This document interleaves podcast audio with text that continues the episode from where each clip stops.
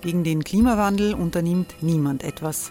Wer hat, dem wird gegeben werden. Und Frauen verdienen weniger. War ja immer schon so. Man ärgert sich und macht weiter. Was aber, wenn nicht? Wir haben eine Idee. Die Falter Arena macht die Bühne frei für Menschen und Projekte, die das Land verändern. Mein Name ist Eva Konzett. Ich leite das Politikressort im Falter. Und am Sonntag, den 26. Mai, veranstalten wir im Wiener Stadtsaal die nächste Falter Arena. Mit dabei unter anderem der ehemalige Politiker und Neosänger Matthias Strolz, Theresa Imre von Markter, Sonja Jöchtel von Love Politics oder Kari Ochsner von Ochsner Wärmepumpen.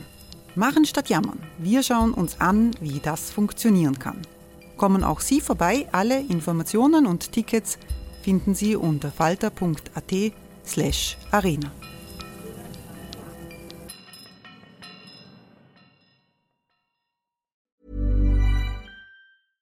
Hey, I'm Ryan Reynolds. At Mint Mobile, we like to do the opposite of what Big Wireless does. They charge you a lot, we charge you a little. So naturally, when they announced they'd be raising their prices due to inflation, we decided to deflate our prices due to not hating you.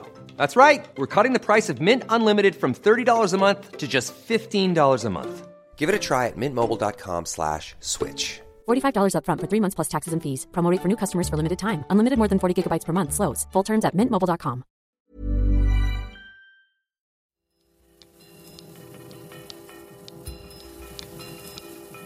Beef Tata aus dem Hotel Intercontinental. Der Falter WM-Podcast mit Josef Riedl und Alfred Tata.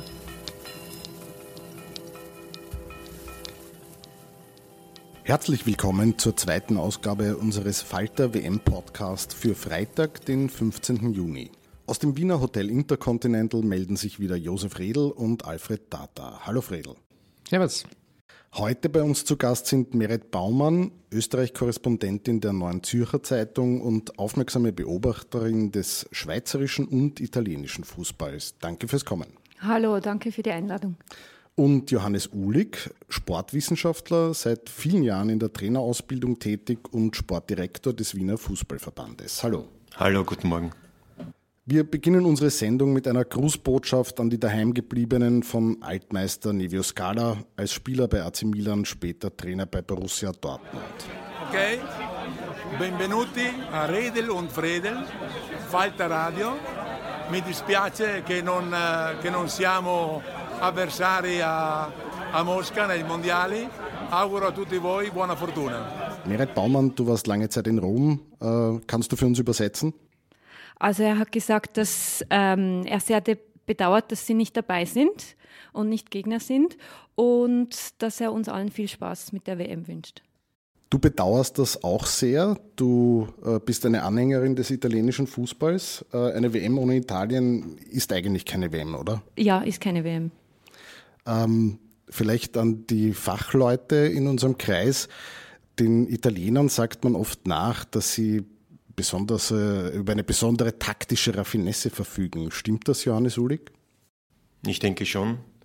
Äh, wenn man bedenkt, dass der Vereinsfußball der Italiener, wenn ich jetzt speziell an Juventus Turin oder Napoli in dieser Saison denke, hat sich schon fundamental etwas geändert.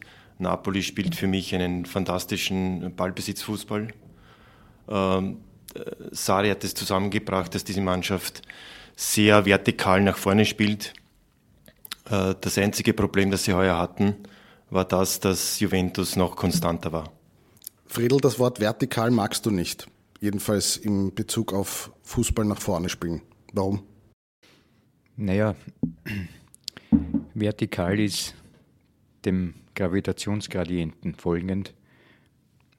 Hm, eigentlich äh, in dem Zusammenhang falsch verwendet. Wir haben immer früher und auch in der Trainerausbildung lernt man das in die Tiefe gespielt, wie man so schön sagt. Also vertikal gefällt mir gar nicht. Aber was den italienischen Fußball betrifft, äh, das gefällt mir auch nicht, dass sie nicht dabei sind bei der Weltmeisterschaft. Da gebe ich dir recht, Merit, dass eine WM ohne Italien eine zumindest abgewertete ist.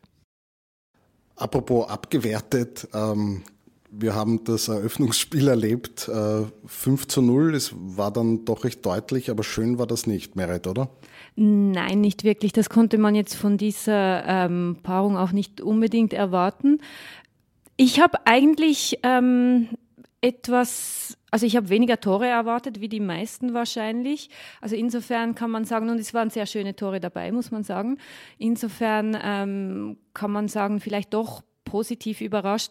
Aber das war ja von, vom ganzen Turnier die beiden schlecht klassifiziertesten Mannschaften auf dieser Weltrangliste, wobei man die natürlich äh, ein bisschen äh, kritisch anschauen muss. Äh, allein schon deswegen, weil die Schweiz auf Platz 6 äh, klassiert ist. Ähm, das ist wahrscheinlich, entspricht nicht ganz unserem Leistungsvermögen. Ähm, aber insofern war jetzt zu erwarten, dass das nicht das beste Spiel äh, gewesen sein wird von dieser WM. Hoffentlich. Janis Ulig, ähm, wie fällt die Analyse des Fachmanns aus?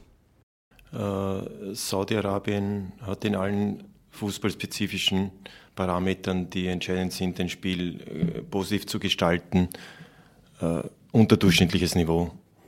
Was, Sie sind zu was, schlecht. Was die Taktik betrifft, die technischen äh, Fertigkeiten betrifft, was auch äh, die Kommunikation unter den Spielern betrifft, waren sie ganz, ganz schlecht. Ja, ich äh, habe ja im Vorfeld einen Tipp abgegeben zu diesem Spiel. Das war ein sehr konservatives 1 zu 0 für Russland und ich habe diese fünf Tore natürlich auch auf dem falschen Fuß erwischt, weil ich mit Sicherheit sagen kann, Russland schlägt nicht einmal Zillingdorf in der zweiten Klasse Steinfeld mit 5 zu 0. Also da ist etwas Fundamentales schiefgelaufen bei Saudi-Arabien. So darf man sich auf einer Weltmeisterschaftsbühne nicht präsentieren. Da gebe ich dem Johannes vollkommen recht. Das war nicht nur unterdurchschnittlich, das war eigentlich ganz schlecht. Also das war einer WM-Mannschaft nicht würdig. Wobei ich gleich dazu sagen muss, die Russen werden sich auch nicht blenden lassen von diesem Resultat. Das wäre sehr, sehr schlecht, weil Ägypten ein gänzlich anderes Kaliber sein wird im entscheidenden Spiel, wo es darum geht, dann ins Achtelfinale aufzusteigen. Und äh, wenn ich das gestern gesehen habe, wie die Russen sozusagen gespielt haben, dann habe ich schon noch immer Bedenken, dass sie gegen Ägypten äh, die Reifeprüfung ablegen können. Also ich wünsche äh, Russland, dass sie zumindest ein Unentschieden holen gegen Ägypten, weil ich glaube, Ägypten wird heute gegen Uruguay verlieren. Und ähm, dann kommt es eben zum äh, Showdown mit Uruguay und da wird auch ein Unentschieden reichen, falls man eben gegen Ägypten nicht verlieren wird. Also insgesamt äh, ist das 5 zu 0 völlig überbewertet und auch nicht äh, dem äh, Leistungsstandard der Russen gerecht werdend. Ein Problem, das ja bei Saudi-Arabien möglicherweise auch eine Rolle gespielt hat, die gesamte Vorbereitung ist mit dem Fastenmonat Ramadan zusammengefallen. Das ist auch ein Problem, das äh, Ägypten, Iran, Marokko, Tunesien besonders stark betreffen könnte. Johannes Ulig, was heißt das für eine Vorbereitung, wenn man äh, in der Nahrungsaufnahme eingeschränkt ist? Das ist sicher keine optimale Vorbereitung. Man weiß heute aus der Sportwissenschaft, dass das individuelle Monitoring, denke ich, sehr, sehr wichtig ist. Dass wir die Spieler individuell auch ernähren, optimal, dass die Spieler auch individuelles äh, Fitnessprogramm bekommen, um am Tag X optimal vorbereitet zu sein. Und das ist bei den von dir genannten Teams sicher nicht in optimalem äh, der Fall. Aber ich denke auch, dass äh, wir im Verlauf der WM auch sehen werden, dass zum Beispiel Deutschland oder auch Spanien das in perfektem Maße machen. Spanien ist ein gutes Stichwort. Ähm, das war die erste wirklich große Überraschung der WM. Die haben zwei Tage vor dem ersten Spiel ihren Trainer rausgeschmissen.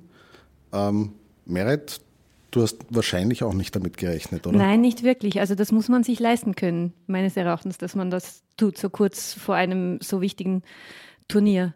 Und ähm, ja, finde ich, find ich bemerkenswert. Wobei das natürlich ähm, individuell alles so gute Spieler sind und die auch relativ gut eingespielt sind, ähm, dass, dass das vielleicht gar keinen so großen Unterschied macht, kann ich zu wenig beurteilen. Johannes Ulig? Äh, meine Meinung ist, dass der Selbstorganisationsgrad dieser Mannschaft so hoch ist, dass sie keinen Trainer brauchen, dass sie äh, so gut spielen werden, ob jetzt Diaro äh, neuer Teamchef ist oder nicht, oder jetzt Lopetegi weg ist. Äh, sie werden hervorragend spielen, sie sind äh, hervorragend selbst organisiert, sie wissen, was zu tun ist und sie werden aus meiner Sicht ganz, ganz weit kommen.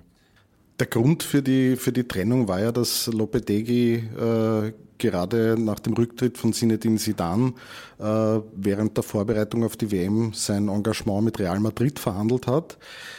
Fredel, hast du Verständnis dafür, dass man Real Madrid auch mal die Grenzen aufzeigt, wie das ja der spanische Fußballverband da offenbar auch getan hat?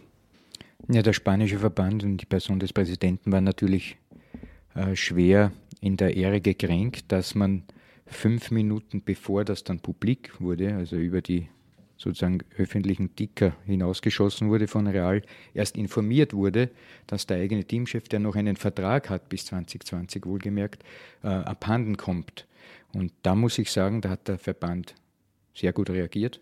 Das darf man sich nicht gefallen lassen. Selbst Real Madrid muss äh, verstehen, dass dieses Fußballgeschäft Gesetze hat, die man nicht bricht. Und da gehört so eines dazu. Man muss mit den entsprechenden Leuten auch kommunizieren, bevor man das tut. Das ist nicht geschehen und dementsprechend war die Reaktion des Verbandes vollkommen in Ordnung. Glaubst du auch, dass das Spanien nicht wesentlich schwächen wird?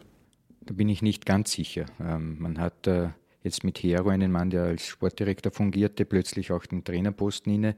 Wenn ich äh, die Interviews gesehen habe und auch äh, seine, seine Körpersprache im Zuge dieses ganzen Vorgangs, dann hat man bemerkt, dass er sich in seiner Haut nicht wohlfühlt. Also er ist jetzt nicht unbedingt so einer, der einen Optimismus ausstrahlt, auch auf die eigene Mannschaft. Wenn es zwar richtig ist, dass der Organisationsgrad innerhalb des Teams bereits Ausmaße angenommen hat, dass nur ein kleinen Rädchen zu drehen ist äh, während dieser Weltmeisterschaft, bedarf es doch, um bei den Schweizern zu bleiben, des nötigen Werkzeugs, äh, um diese Rädchen dann auch zu drehen. Und ich wage zu bezweifeln, dass Hero dieses Werkzeug besitzt. Wladimir Putin hat bei der Eröffnungszeremonie eine lange Rede gehalten, aber nicht nur er verschafft sich Aufmerksamkeit. Der tschetschenische Machthaber Ramsan Kadyrov hat es sich nicht nehmen lassen, den ägyptischen Starspieler Mohamed Salah persönlich für ein paar schöne Fotos aus dem Hotel abzuholen. Der saudische Sportminister hat überhaupt gleich das Abschlusstraining seiner Mannschaft unterbrochen, um vor laufenden Kameras äh, zum Team zu sprechen. Merit Baumann, ist der Weltfußballverband FIFA so etwas wie eine Marketingagentur für Despoten? Ja, also ein bisschen diesem Verdacht ausgesetzt ist er natürlich inzwischen. Und das hat ja begonnen mit dieser sehr fragwürdigen Entscheidung damals, diese Doppelvergabe, die ja heute auch als, als Problem gesehen wird, weswegen man das auch nicht mehr macht, diese Doppelvergabe an, an Russland und, an, und Katar. Also die, die WM in, in Katar wird in organisatorischer Hinsicht ein, eine riesige Herausforderung. Und da haben sich wahrscheinlich viele Leute ähm, ähm, bereichert und solche Dinge, auch politische Hintergründe außer Acht gelassen. Und ich, also das ist halt das Problem, was ich ein bisschen mit dieser WM in, in Russland habe. Man, in Russland kann man Sport und Politik nicht trennen. Also Putin verwendet solche Anlässe, das hat man schon bei den Olympischen Spielen in Sochi gesehen, natürlich, um sich äh, politisch zu inszenieren. Und ähm, ja, das muss man sich auch bewusst sein als Fußballweltverband, ähm, dass das passiert. Friedel, wie siehst du die Trennung von Sport und Politik? Kann man das überhaupt trennen? Zunächst denke ich, dass Wladimir Putin keine Bühne braucht des Fußballs, um sich politisch zu positionieren oder politisch in irgendeiner Form anzubiedern. Er ist der gewählte Präsident Russlands und ob eine Olymp ob Olympische Spiele oder Weltmeisterschaften in Russland äh, stattfinden oder nicht, ist für seine politische Agenda völlig bedeutungslos.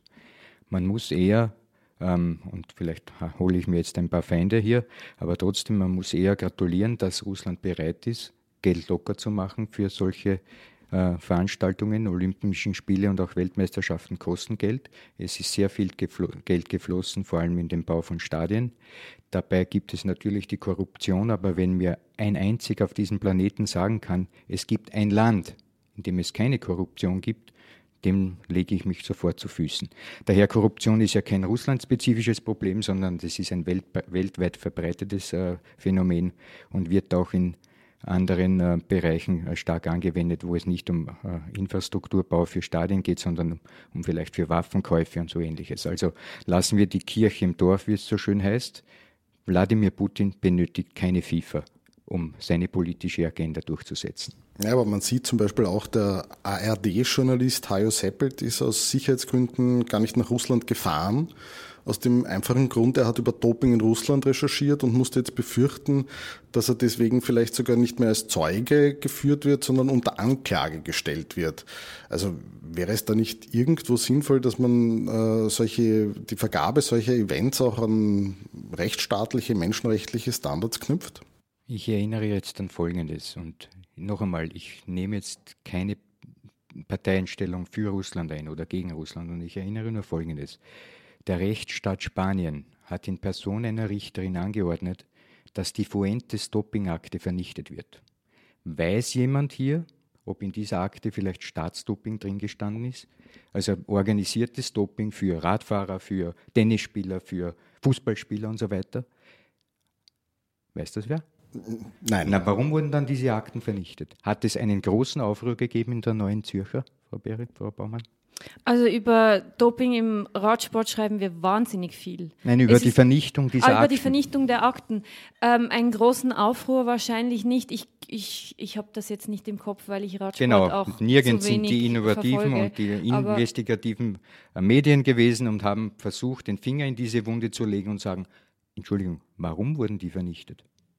Also du meinst, dir wird auch Ich will damit sagen, gemessen. Russland wird an den Pranger gestellt. Es ist eine Autokratie, wie man ja immer wieder hört, und dort gelten eben das Wort von Putin und Staatsdoping und Pipapo und in Rechtsstaaten passiert das nicht. Und jetzt frage ich ganz einfach nur, warum wurden die Akten vernichtet? Hat jemand eruiert, warum das geschehen ist?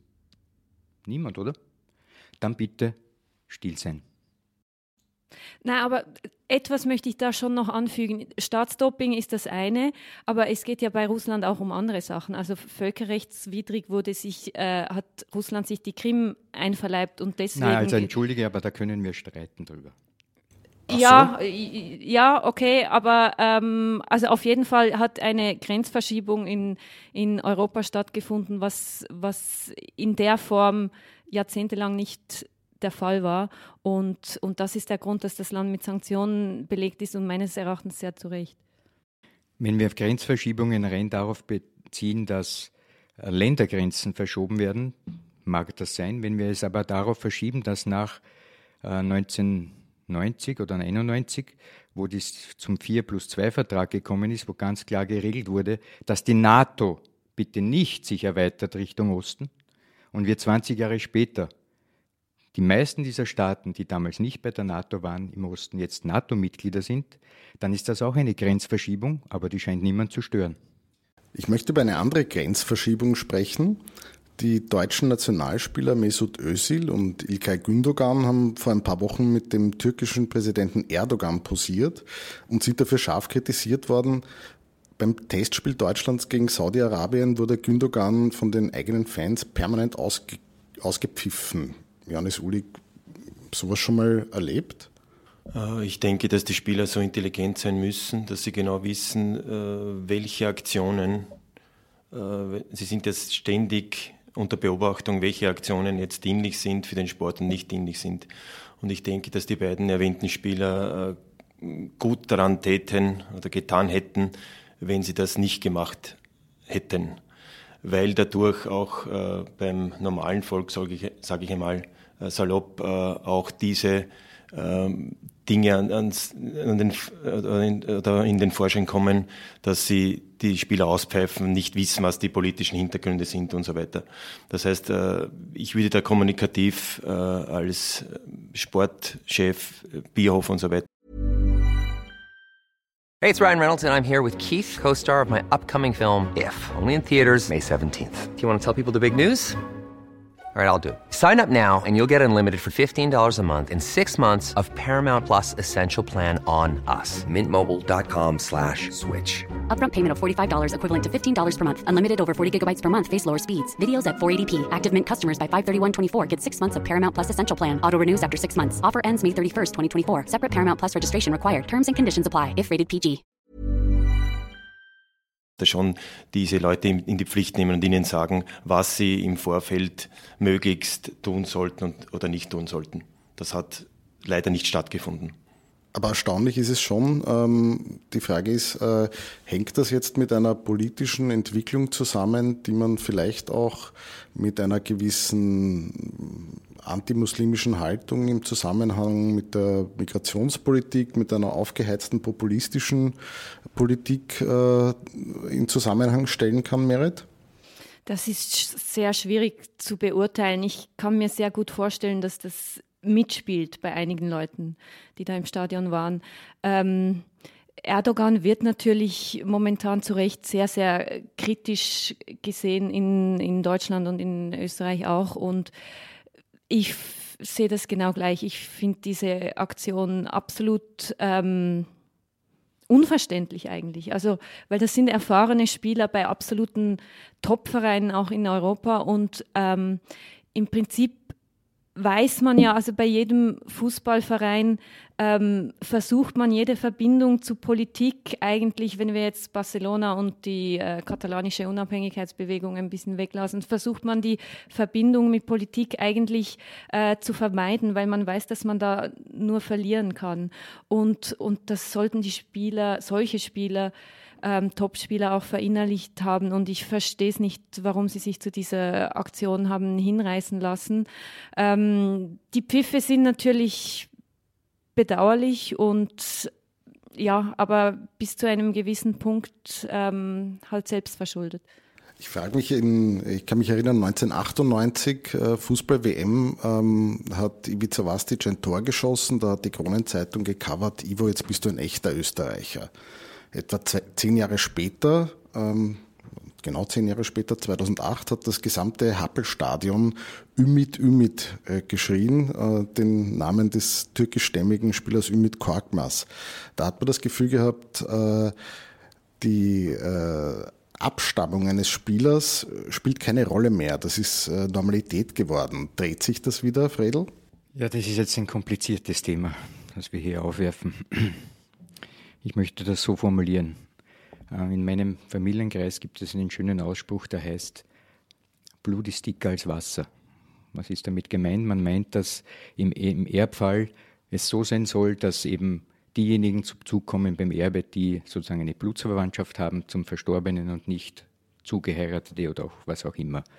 Weil eben hier keine Verwandtschaft herrscht, keine Blutsverwandtschaft. Ich möchte das umlegen hier und äh, einen Aspekt äh, in diese Richtung einbringen, nämlich indem ich behaupte, Geist ist dicker als Blut. Und was will ich jetzt damit sagen?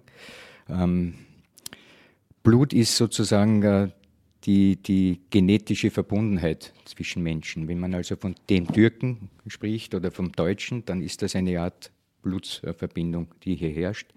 Ich glaube jedoch, dass moderne Staaten ja nicht gegründet sind auf Blutsbanden, sondern auf Geistesbanden. Sprich also, dass man eine Verfassung hat, dass man äh, innerhalb einer, eines äh, durch Grenzen geschützten Territoriums ein, einen Staat baut. Und dafür braucht man aber Verstand, also Wissen und, und, und, und geistige Kapazitäten. Das ist eine große Aufgabe. Die Menschheit hat sehr lange gebraucht, um, mit, um das zu schaffen, wo also Gesetze gelten, die eben vom Verstand äh, sich gegeben, gegeben wurden, eben mit, äh, mit Parlamenten oder mit anderen äh, Herrschaftsinstrumenten.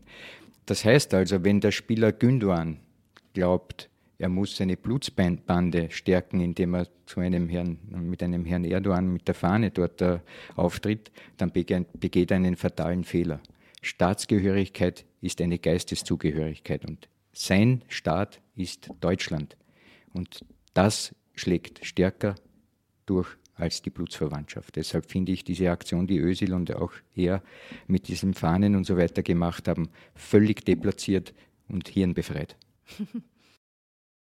Johannes Ulig, ähm, viel haben wir ja noch nicht gesehen von der, von der WM, aber kann man als, als, als Trainer, als Sportwissenschaftler äh, Prognosen treffen, taktischer Natur zum Beispiel, was wir hier sehen werden? Ich denke, dass äh, die Systemvariabilität ein Merkmal der WM sein wird. Das heißt, dass die guten Teams innerhalb eines Spieles äh, von 1, 4, 4, 2 auf 1, 3, 5, 2 zum Beispiel switchen können, je nach äh, Spielstand, je nach Gegebenheit und Besonderheit des Spiels. Das wird ein Merkmal sein, das sich jetzt schon in Champions League Spielen und so weiter auch äh, manifestiert hat. Äh, wir werden auch sehen, und das hat Guardiola auch schon bei Barcelona und speziell bei Bayern München praktiziert, dass die Spieler auch sehr variabel einsetzbar sind an verschiedenen Positionen.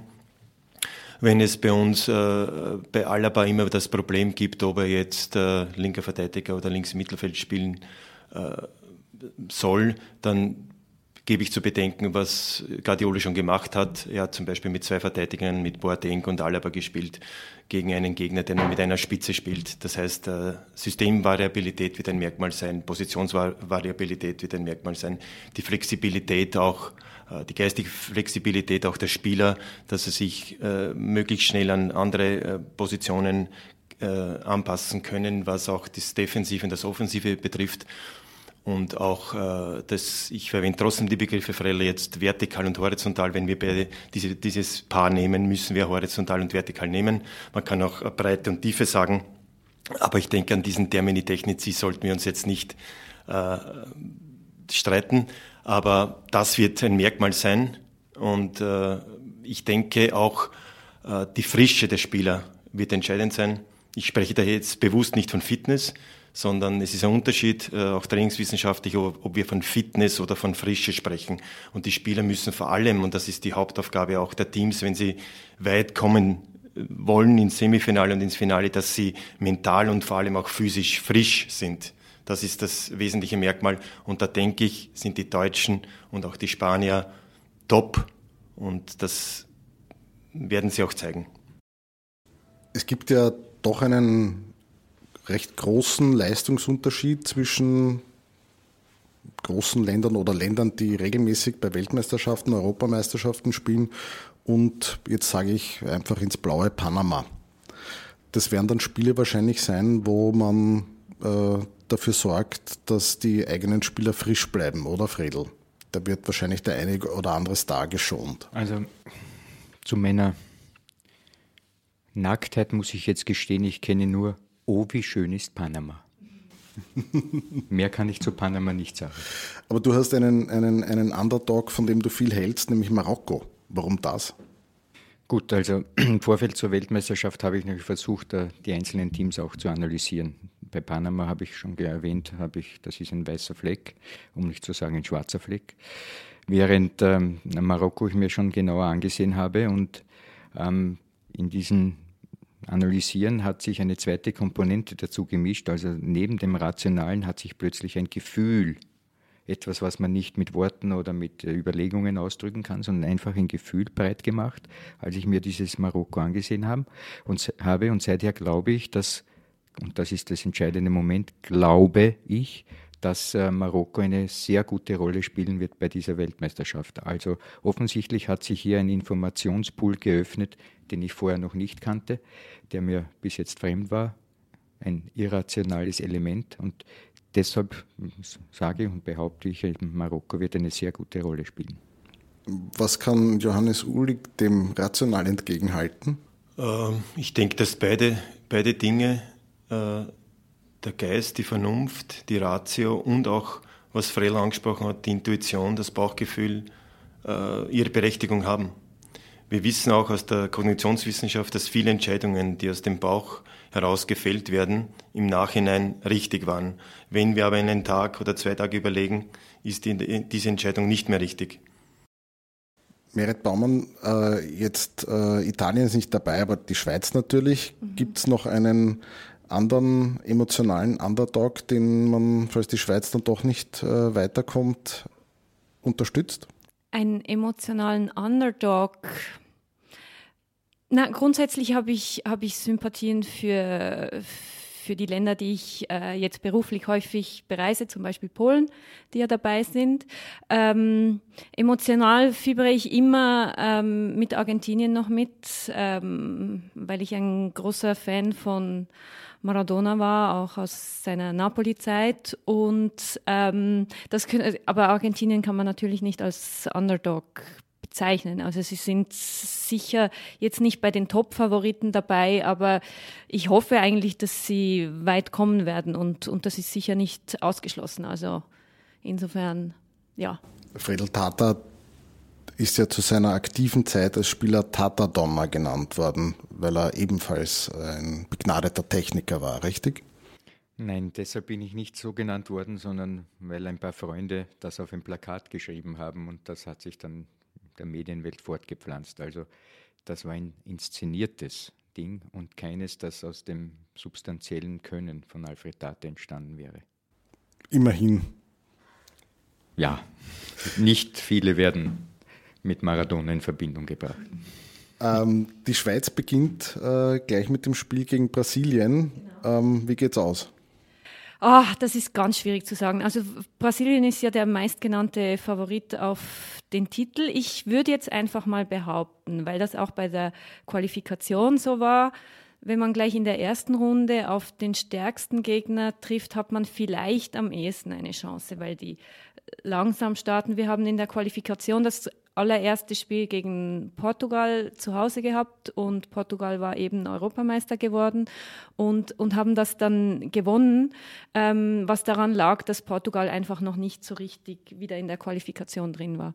Ähm, die Schweiz hat eine sehr gute Qualifikation gespielt, muss man sagen, und eine gute Vorbereitung gespielt. Also gegen Spanien haben sie unentschieden gespielt, 1-1 und eigentlich relativ gut mithalten können, wobei das ein Testspiel war natürlich.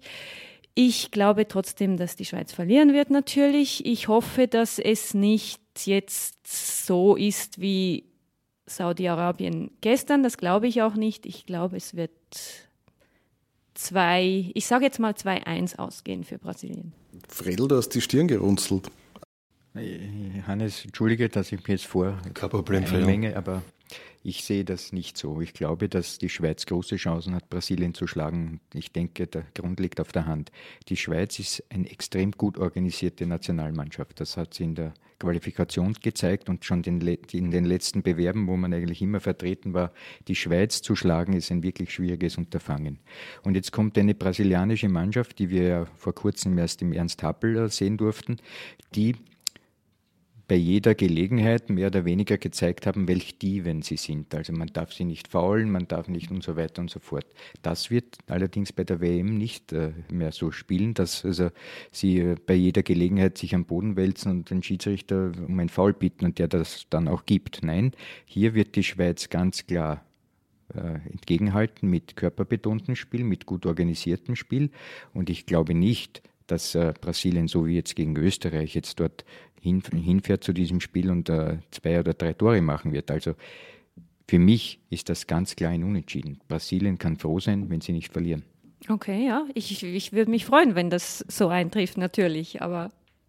Merit, das wollte ich auch noch ergänzen. Ähm, der Vergleich mit Saudi-Arabien ist unzulässig, weil die Schweiz viel, viel besser ist. Und da muss ich dem Frell jetzt äh, zustimmen. Äh, sie haben ein, eine fantastische Organisation, sind total fit, spielen defensiv, offensiv, auch im Umschaltspiel hervorragend. Ähm, das berühmte Schweizer Uhrwerk ist da am Werk, mhm. Äh, im wahrsten Sinne des Wortes. Das heißt, sie arbeiten sehr, sehr akribisch, sehr, sehr genau. Und ein Unentschieden, was auch Frell jetzt getippt hat, würde ich auch tippen. Die, die Brasilianer, die Südamerikaner haben, werden große Probleme haben gegen das robuste und, und taktisch hervorragende Spiel der Schweizer. Na, den Vergleich mit Saudi-Arabien habe ich natürlich so nicht gemeint. Es ist nur so, das hat man meines Erachtens gestern auch gesehen. Wenn es mal 2-0, 3-0 steht, dann kann eine Mannschaft natürlich auch auseinanderbrechen, wie man das häufig sagt. Also ich glaube, dass Russland gestern dann im Prinzip zu hoch gewonnen hat. Also das Resultat hat das Spiel nicht richtig wiedergegeben. Und sowas kann natürlich passieren, je nach Spielverlauf. Ähm, ich, natürlich haben wir ein anderes Niveau aus Saudi-Arabien, das steht außer Frage. Aber Brasilien hat natürlich auch ein anderes Niveau als Russland. Das Aber wenn, Entschuldige, dass ich unterbreche, wenn, ja. wenn Neymar und Co. nicht äh, schleunigst daran arbeiten, dass sie Fußball spielen im wahrsten Sinne des Wortes und nicht Schauspielen, mhm. dann werden sie gegen die Schweizer große Probleme haben und eventuell auch verlieren, knapp verlieren. Aber sie haben natürlich schon auch einen hohen Druck, ähm, von zu Hause sich zu rehabilitieren für, diese, für dieses, dieser letzte Auftritt an einer WM wo wir uns alle daran erinnern, wie das ausgegangen ist im eigenen Land. Und da habe ich schon das Gefühl, sie, sie können jetzt nicht langsam ins Turnier starten, sondern müssen gleich ähm, ihre Leistung abrufen. Ja, aber ob sie psychosozial so äh, beisammen sind, dass sie speziell bei einem Spielstand von 0 zu 0 gegen einen Gegner, der vehement dagegen arbeitet, mhm. dass sie diese Frustrationstoleranz aufbringen, mhm. dort noch alles zu geben und nicht zu verzweifeln, das würde ich eher in Abrede stellen. Mhm. Das heißt, es wird, Entschuldigung, es wird auch ein bisschen davon abhängen, wenn Sie schwierig ins Spiel starten, dann, dann könnte das nach hinten losgehen. Für mich ist so ein, ein typisches Merkmal der Brasilianer, dass sie, wenn sie, in, wenn der Spielstand gleich ist, 0 zu 0 beispielsweise oder 2 zu 2, oder sie im Rückstand geraten, dass sie da nicht die psychischen Qualitäten und mentalen äh, Fähigkeiten aufbringen, das Spiel noch mit allem was zur Verfügung steht, umdrehen zu wollen, weil einige Spieler, wie ich schon erwähnt habe, Neymar und so weiter, eher so äh, göttinnenhaft und götterhaft da agieren und nicht äh, vehement daran arbeiten, den Spielstand noch zu drehen. Das sind meine Beobachtungen. Ja, dann danke ich vielmals. Also wir haben äh, einen Tipp, äh, Brasilien gewinnt. Äh, Fredel tippt auf ein Unentschieden. Ich tippe eventuell auch auf ein 1 zu 0 für die Schweiz. Wenn Sie auch tippen wollen, dann können Sie das bei der Wuchtelwette auf www.falter.at kostenlos tun. Für jedes richtige Ergebnis kann man ein Sechsertragel Falter Wuchtelbräu aus der Brauerei Murauer gewinnen. Vielen Dank an unsere Aufnahmeleiterin Anna Goldenberg und Stefanie Panzenböck, die unsere schöne Signation eingesprochen hat. Danke auch an unsere Gäste Merit Baumann und Johannes Ulig sowie natürlich das Hotel Intercontinental für die großartige Unterstützung. Sie hörten Beef Tata aus dem Hotel Intercontinental, den Falter WM Podcast mit Josef Redl und Alfred Tata.